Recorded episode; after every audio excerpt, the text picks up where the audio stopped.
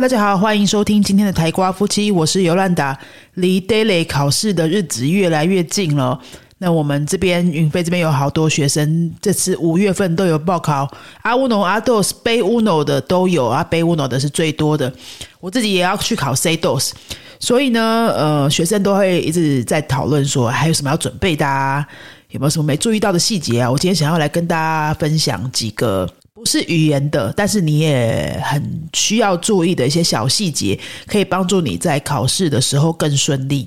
第一个啊，是你要记得准备一个传统式的手表，不是智慧型手表，因为你走进考场是不能带智慧型装置的嘛。那你一定要有那个传统的指针式的手表，电子表最好也不要，以免它突然叫啊什么的。你就要把那些可能会干扰你的因素都排除的越干净越好。好，所以你准备一个。传统的手表哦，为什么一定要准备手表？因为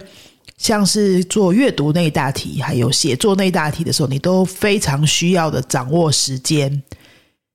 如果说你考试的教室是没有时钟的话，你就不知道你现在还剩多少时间，然后你时间分配是不是可以？像阅读，假设是四个大题、五个大题的话，你可能是第一大题比较长，你要分配多点时间；然后第二大题短一点，你就分配少点时间。那如果说你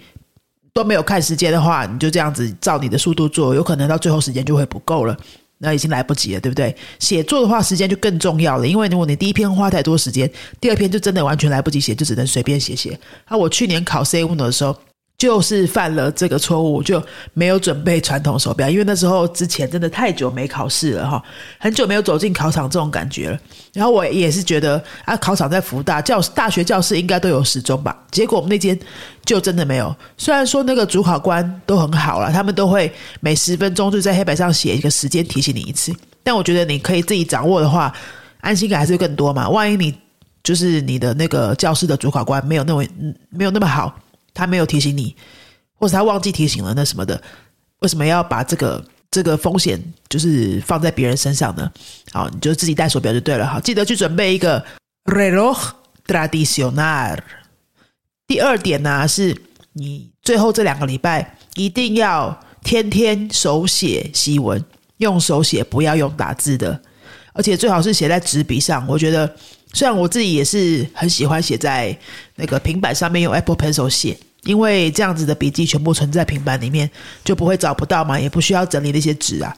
但最后两个礼拜啊，我觉得你要刻意的拿纸笔出来写，然后特别是写作的部分，你可以去官网上面下载那个呃口试呃写作的那种考试纸，网络上都找得到那个范本考试纸的格式，你去把它印出来写。就是练写作的时候就写在那个上面，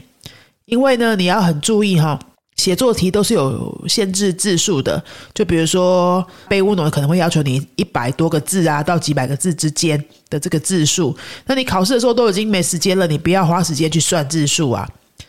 没有时间算字数的啦。而且你算了半天，然后又错什么的，你就很紧张，对不对？那个时间应该要拿来好好的写作，不是拿来算字数。所以你去下载那个考试纸的范本试写。就把你的写作练习就写在上面，然后你就会发现说，你差不多你的字的大小，一行大概就是写，比如说八个字或十个字这样子，那你就会知道说，你写几行就可以刚好符合那个考试要求的字数。那我相信你的写作一定都练习了好几篇了嘛，你都会知道说，你考的那个级数的第一大题呀，要求字数是多少。第二大题要求字数是多少？所以你就大概算一下，说你大概写几行就会在那个范围里面。那注意哈，那个字数你不要太重读太深，他不会去真的算你是不是刚好就在那个范围里面。你只要超过的范围不要太夸张哈。比如说，假设它的设定是一百四到一百六十个字好了，那你写一百二会怎么样吗？是不会怎么样。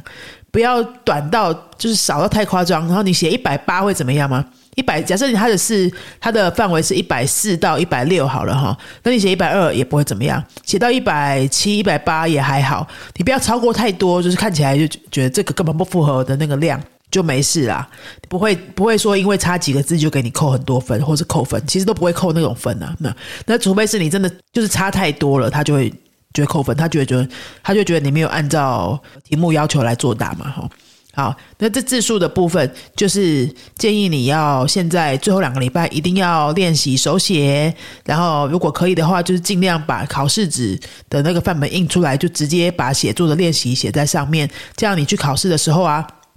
就会觉得很顺，而不是说你平常都用打字的，或者是你都写在平板上，你突然要写在纸上，那个触感还是不一样的，肌肉的记忆会不太一样。你现在就是拿一个顺手的笔哈，顺手的笔就把它当做你的考试陪你去作战的那种、那种、那种工具道具，你的武器啦。好，就跟他培养感情，我觉得还是有一点点这种。能量上的差别的，像我现在准备 Sados，我就我就拿一支那个 Fernando 从西班牙带回来的那个笔，为什么呢？因为那笔上面有一个正能量的文字，它写 Bude Buedo y Bodre，Bude Buedo y Bodre，就是 Bodre 的过去、现在、未来，以前可以。现在可以，以后也可以。然后我就看到那个文字，就觉得哇，就会很很有能量啊！哈，即使我现在觉得我离 C dos 可能还有段距离，我这次可能陪考的成分居多，但不管啊，反正你可以做哪些事情去让你自己更有信心一点，然后更顺利一点，在考试现场会更自在一点的话，你就都做起来嘛！哈，好，那第三点呢是要跟大家分享，也是写作的部分哦。这 daily 考试的写作啊，是不可以用立可白的。不可以用立可白，那他一定要用圆珠笔作答，也不可以用叉叉笔。你用那种叉的痕迹，那个是看得出来的，那不行的哈。不能用立可白怎么办呢？你就是要用画线的方式把它画掉。假设你写错那两个字，你就是画两条线把它杠掉，让你的整个考试纸啊看起来是至少是干净的，不要乱七八糟。让主考官不是让那个阅卷的考老师改起来是不会视觉上觉得很烦的，这样就可以了哈，你就维持那个。整个画面的整洁，你写错的话就是用画线把它画掉。所以你在平常在写的时候，就我刚刚前面说，你现在练习用手写真的很重要，因为你要习惯那个写错划掉，写错划掉。如果你用平板写的话，你会用那个擦擦把擦橡皮擦的功能把它擦掉嘛？你就感觉不出来你到底写错多少。那我最近这几天开始用手写的时候。就是可以看得清楚，说你到底划掉几个字。这个划掉几个字也会影响你的字数啊，因为你原本以为你写二十行字数是刚好的，但你划掉很多的话，你是不是字数就会不太对了？尽量当然就是能够写错越少越好，然后让主考官改的也比较顺嘛。但是你他不会因为你写错划掉就扣分啊，是不会的。好，你只要提醒你说你现在练习用手写，而且而且用纸笔手写是真的非常重要的哈。不可以用立可白的哦，那用立可白就直接就零分了，它也不会让你带进考场的。好，第四点呢，是你最近现在最后两个星期，你如果还在继续做题目的话，我会建议你要认真的计时，每一大题都要按照考试要求，按照你那个级数的考试要求去计时，并且呢，你最好要求自己，比如说那个大题，你考试时间其实实际上是可以有二十分钟，那你就设定十七分钟。让自己在更短的时间内要要求自己把它做完，如果没有做完，也要把它拆完。好，就是不要让第一大题的影时间去影响到第二大题啦。这样子，那你全部都做完之后再回来，假设还有，因为你都有帮每一大题预留多一点点两三分钟的弹性时间嘛，所以你做完到最后面时候再回来检查，你才会有一些余裕可以让自己检查。特别是写作的部分，我去年的 C 五农就是时间真的没有掌握好，我也没有带手表，所以啊，我的两篇作文，第一篇就写的太久，然后第二篇要开始写的时候，其实只剩下十五分钟，是完全来不及，就只能。很随便的写，那我后来我后来那个写作的部分就是刚刚好的六十分低空飞过这样子，有点惊险。所以啊，我建议你就是你现在自我要求练习的时间就要严格的去看那个计时，然后比考试就是要求的时间再减少两三分钟，这样子去要求自己来练那个速度，练速度哦，哈。好的，第五点呢是关于口试，口试你走进那个教室的时候啊。口试流程是这样子的，他会先在那个口试考场的外面，会有人先给你题目。那有些级数啊是可以选题目的嘛，就是他可能给你二选一，对不对？你选完之后啊，他会给你时间准备那个，呃，通常是第一大题，你就会有时间准备，你可以拟大纲，但是不能用念的，对不对？好，那个准备的时间呢，你是在外面准备的，那一样也是拿拿纸笔准备，是不能带手机啊、电脑什么做笔记是不行的。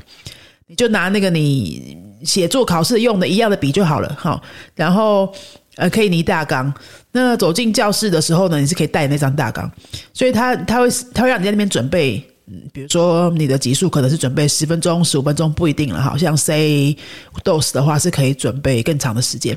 那走进教室的时候啊，会有两个主考官，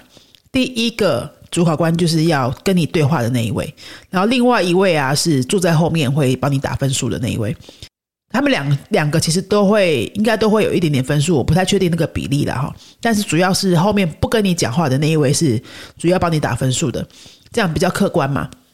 比较不会有说，哎，那跟你讲话的老师可能看你不顺眼就给你低分这种的就不会，因为另外那个老师根本没有跟你互动到嘛，所以他的分数会更客观一点。好，那你走进教室的时候啊，你要想说，老师也是人呐，老师也是人呐，然后那你你能够印象分数稍微让他们觉得喜欢你一点。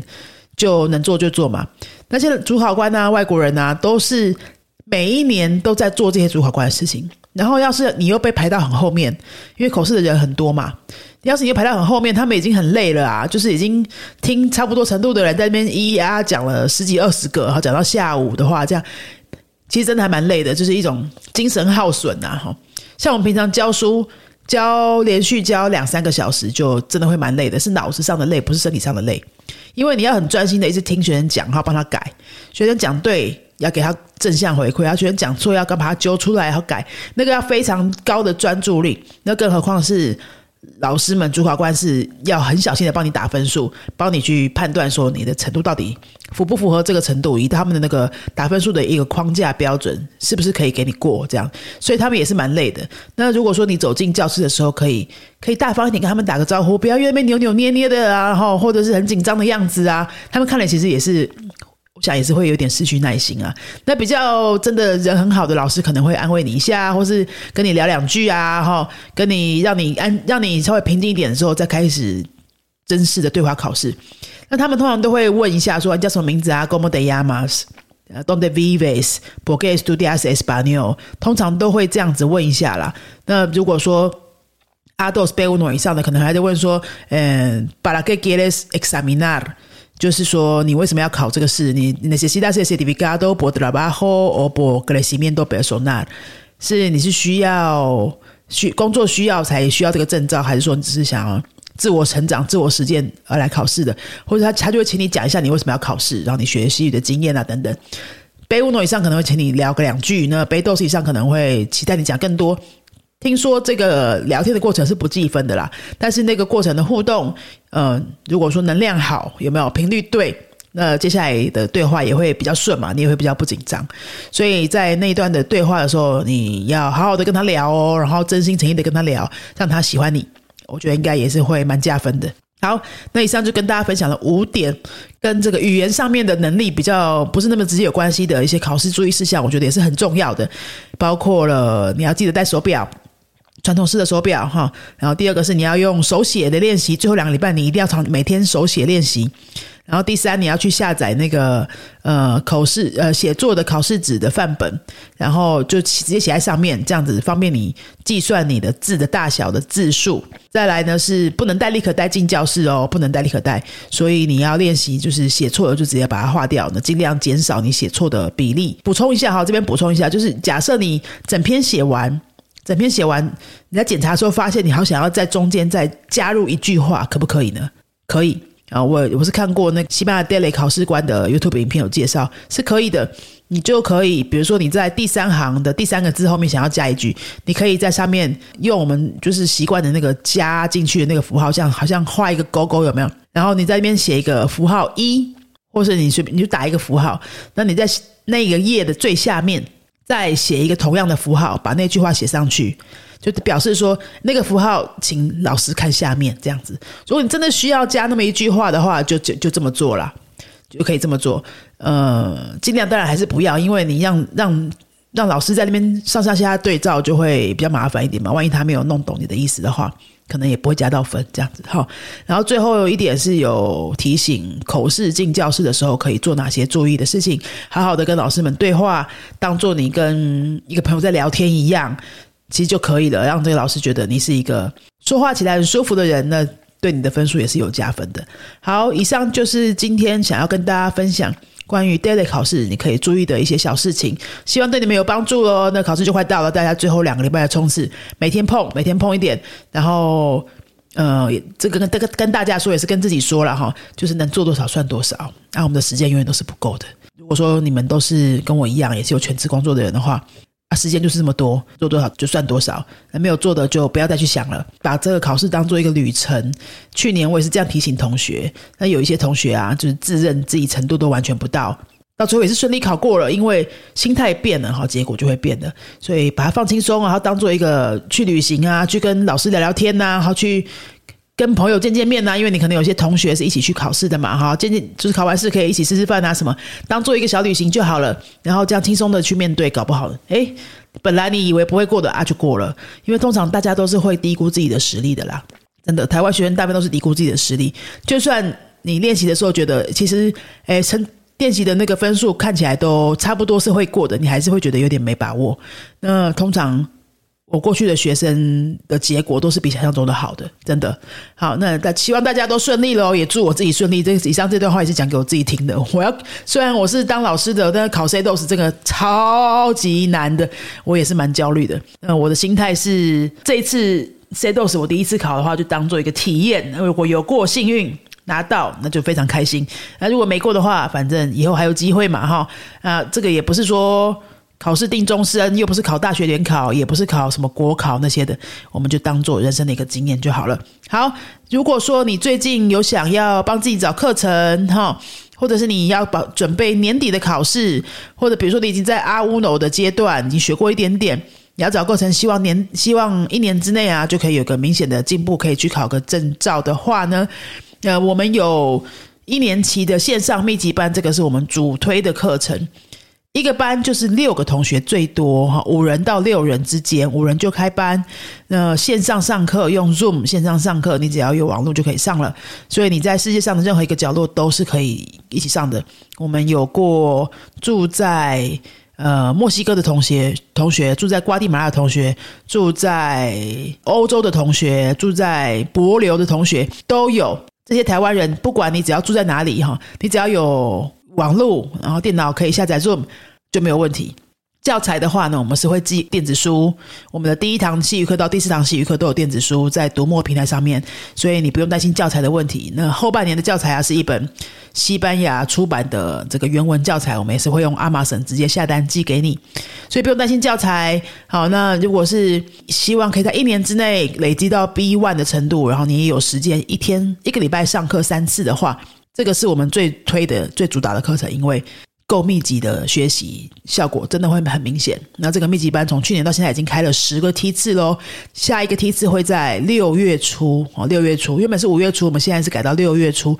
那现在早上班二四五早上上课的早上班剩下三个名额，二四五晚上上课的晚上班剩下两个名额。如果你有兴趣了解的话，赶快看一下这个节目的说明栏，然后可以跟我们预约一个免费的线上咨询，来深入了解这个课程。那好，今天就到这边喽，阿萨瑞哥。